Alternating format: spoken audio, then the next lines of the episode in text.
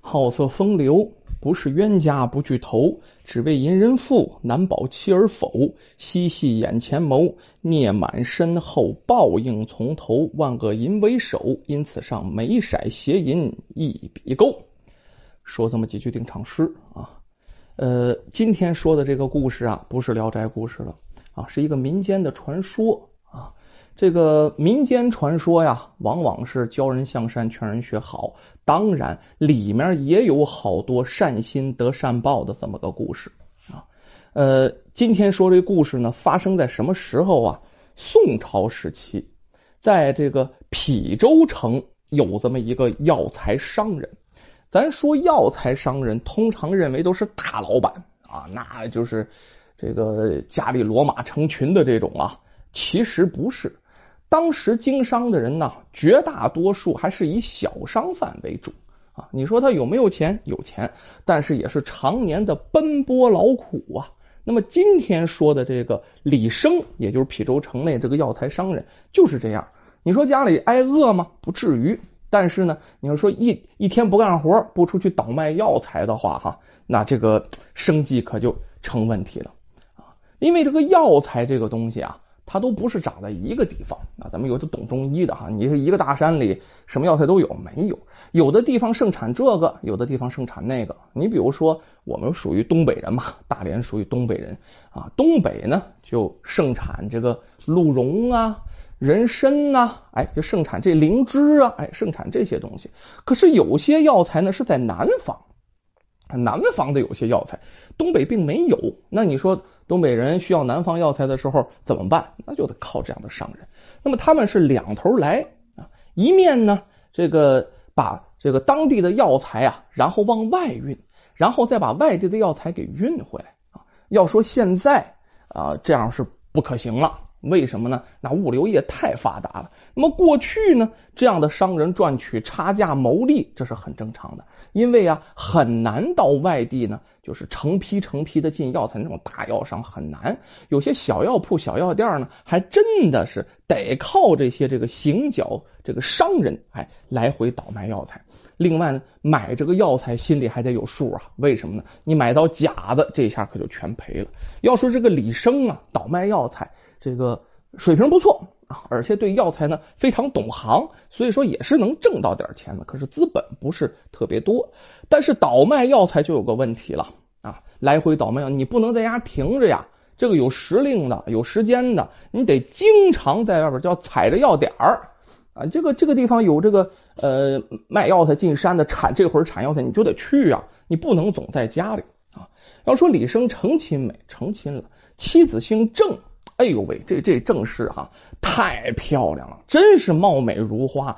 而且啊，当年的这个女孩啊，高的不多啊，但是呢，他妻子例外，个儿挺高，按现在说话一米七二三呢，大个儿。要大个呢，还不胖，身材特别好啊。那你说，但凡别看呢，一打眼儿，那就是个美人胚子，人见人爱呀。但是呢，这个不有那么句话吗？美颜遭祸害啊。是 红颜祸水啊，也确实是这么回事。虽然这个李生经常不在家，那正是把家里料理的那是停停当当。要咱们怎么说，家里不是使奴换婢啊。这个李生走了，那就是这个正是自己在家把家里啊安顿安顿呐，买东到西呀，还安分守己。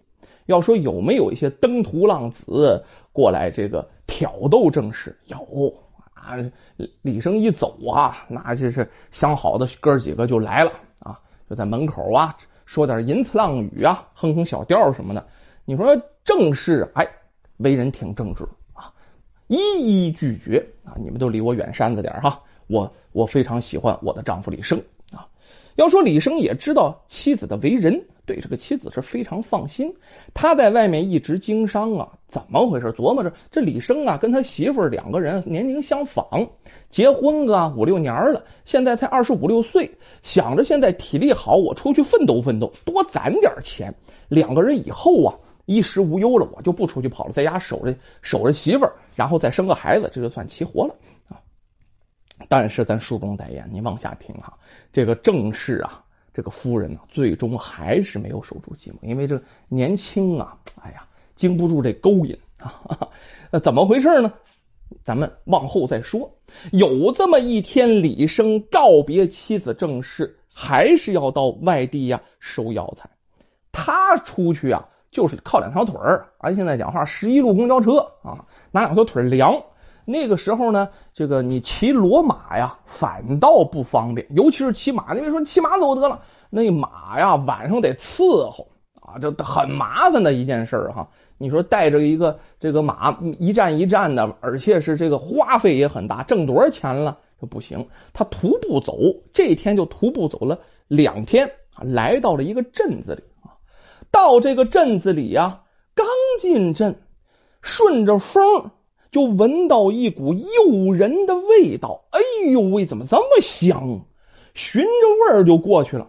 哎呦，馋虫勾出来了，来了一家呢，不起眼的小店咱说这个香味哪来的？卖的是驴肉汤啊！有那么句话：天上龙肉，地是驴肉。咱说天上的这个是这个这个龙的肉吗？咱说传说当中的什么什么这个玉皇大帝没事就龙肝凤髓是那个龙吗？不是，这都是以讹传讹。其实天上这个龙肉指的也是东北的一种鸟，叫飞龙鸟啊。以前这种鸟不太好抓，现在有养的了哈。前阵儿我发现我的朋友啊还要送给我几只哈，到现在呢也没实现啊。等回头我问他要，这飞龙鸟说这飞龙鸟的肉特别好吃，这在天上，地上的那就是驴肉了，驴肉是特别的香。李生闻着这个香味儿啊，咱没说嘛，馋虫就勾上来了。当然他也没吃东西，肚子里空空的，于是就进了这家小店，要了一碗驴肉汤啊。西岐有这个经验哈。就说要一碗牛杂汤，要碗驴肉汤啊，配上点辣子，然后再来点陈醋哈，再来碗米饭。哎呦，我的天哪！啊，给什么珍馐美味咱都不换。可是汤还没上来，他突然听见一声刺耳的驴叫啊！这驴一叫去，扯着脖子喊呐。李生啊，一听这个太惨了，就起身循着声啊，就到后院去了。这咱没说小店不大，后院开个门就到了后院，看见后院一个屠夫正要宰一头驴。列位，不知道您知不知道这个驴怎么宰？其实挺残忍的，不是像这个别的这个宰猪一样哈，杀猪一样，然后拿刀子这个一抿就完事了。不是的，宰驴的时候啊，首先得拿这个。这个眼罩把驴眼睛给蒙上，然后拿那个十八磅的大油锤啊，然后呢，照着驴的脑门心一锤子就把这驴给震死啊！要说啊，真是挺残忍啊。虽然说西岐吃驴肉啊，但是西岐看不了这个哈。呃，说完这个故事，我估计我以后的驴肉我也不吃了。哎，到后院看着屠夫正是要宰这头驴，要说驴聪明，知道知道自己要不行了，于是扯着脖子喊呢。那驴一看见李生进来了，那更狂叫不止了，似乎就是抓住李生的最后一根救命稻草。你不救我，我可就完了。李生看见那驴啊，冲着自己狂叫，而且两个眼的眼泪哗哗的流啊啊！就是万物都有相生的这个愿望啊，驴也不例外。这哭的这李生啊，心里七上八下的。你说我要喝碗驴肉汤。啊，把他就给宰了！这，哎呀，还没说嘛。这李生啊，心地特别的善良。这个时候那也叫是善心大发了，赶忙啊喝止住这这屠夫。这屠夫正要给这个这个这个驴啊戴眼罩呢啊，赶快喝止！这这这这兄台兄台兄台兄台，这驴呀，你别宰了，你放了他得了。哇，老弟啊，你可真搞笑！你刚才点了驴肉汤了，我不宰他，我拿什么给你呀？得了，得了，得了，得！你这样，我这汤我可喝不下去。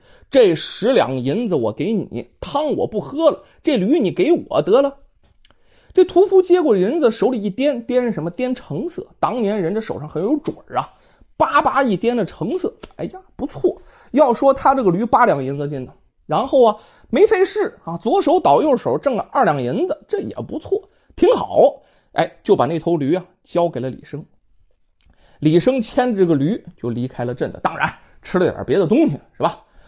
而那头驴被李生牵着走，是不停的拿脸蹭李生啊！哎呦喂，仿佛就在表达着救命之恩，向李生这撒娇。哎呀，但是李生啊，这个慢个悠的跟着驴说呀：“我是一个行脚商人呐，你跟了我以后啊，你可得受累喽。什么意思？我原来啊是拿腿溜啊。”然后啊，以后你跟了我，我可能得骑着你走东到西，到处跑啊，是个累活。哎呀，你跟了我以后可就受累了，是这个意思。跟驴聊天，那驴似乎听懂了他的话，拿头使劲使劲蹭脸，那意思我愿意，我愿意，我愿意，你救我一命呢，我愿意。李生骑上它啊，那时候说骑了驴了，那可比这个这个这个自己拿腿走要快得多了哈，那这效率提高了，快步向前方行进。咱说啊，李生这一走啊，一个多月回家了。这一个多月跟驴那叫形影不离呀啊，到哪家店干什么？不过有了驴以后，李生这买卖好了。为什么呢？一呢，速度快；第二呢，这驴能驮东西呀。你要是进药材进多了，把驴啊这个这个后背啊这个安碳交环撤一撤，给它架上筐什么的，哎，它能驮的药材更多，挣的多呀。哎，这一个多月算大下钱了啊。一个多月以后一回家呀，妻子一看他牵了一头驴回来，有些不高兴。为什么呢？你像你回来啊，我还得这个伺候你。回头这有个驴了，又得给他铡草，又得给弄这个弄那个的，挺麻烦。但是没说什么，挺贤惠的，还是弄了些这个新鲜草啊，哎，把它给喂了，刷洗一遍，驴也挺高兴。咱说第四天的时候，就在家住了两三天嘛。然后第四天，李生起身告别妻子。骑上驴啊，又得去进药材。可是这一回出事儿了，怎么出事儿了？这驴要说平常特别听话啊，都不用吕生说什么，这驴啊该往哪走心里都有数啊。可是这一回上来驴脾气了，不到半日，这驴犯了毛病了。不管李生怎么赶，这头驴就是不往前走，而且拼命往回蹬，就往家走啊。这这这这李生这是怎么回事啊？啊，拿鞭子甚至使劲抽了一把，哎，不行，这驴就是往回走。咱要说这驴脾气要是上来了，那你你弄死他吗？能不能？这李生这这这这驴怎么了？最后还是弄拗不过这驴，东西都在他身上呢。驴想往回走，那李生自己走也不行啊，只得跟着驴啊，这个回家去了。这一来一回呀。半天时间，咱不说走出去半天，正当午时，再走回来半天，天就黑了。进家门的时候，天就黑了。李生将驴拴好，要说这驴这一回啊，一点声音都没有，蹑手蹑脚的进了门，就怕打扰到妻子休息。李生也蹑手蹑脚的，轻手轻脚的进了门，驴拴好，进屋。咱说都是一个院嘛，然后里面有内屋。他把内屋门推开一看，那叫大惊失色，那真是怒火中烧。为什么呀？床上不光有妻子郑氏啊，还有隔壁邻居王有才。哈哈，咱要说隔壁老王，现在老拿这个梗啊开玩笑哈。哎，这故事里确实叫王有才，正跟妻子是同榻而眠呢。好家伙！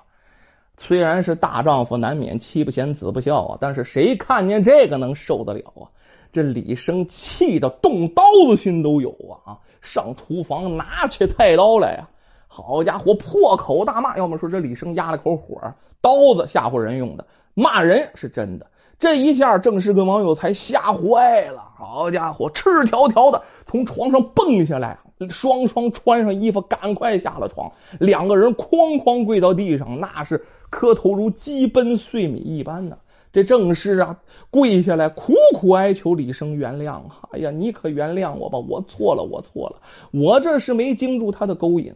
要说这王有才，那还说啥呀？就剩扇自己嘴巴子了，左一个右一个，左一个右一个呀。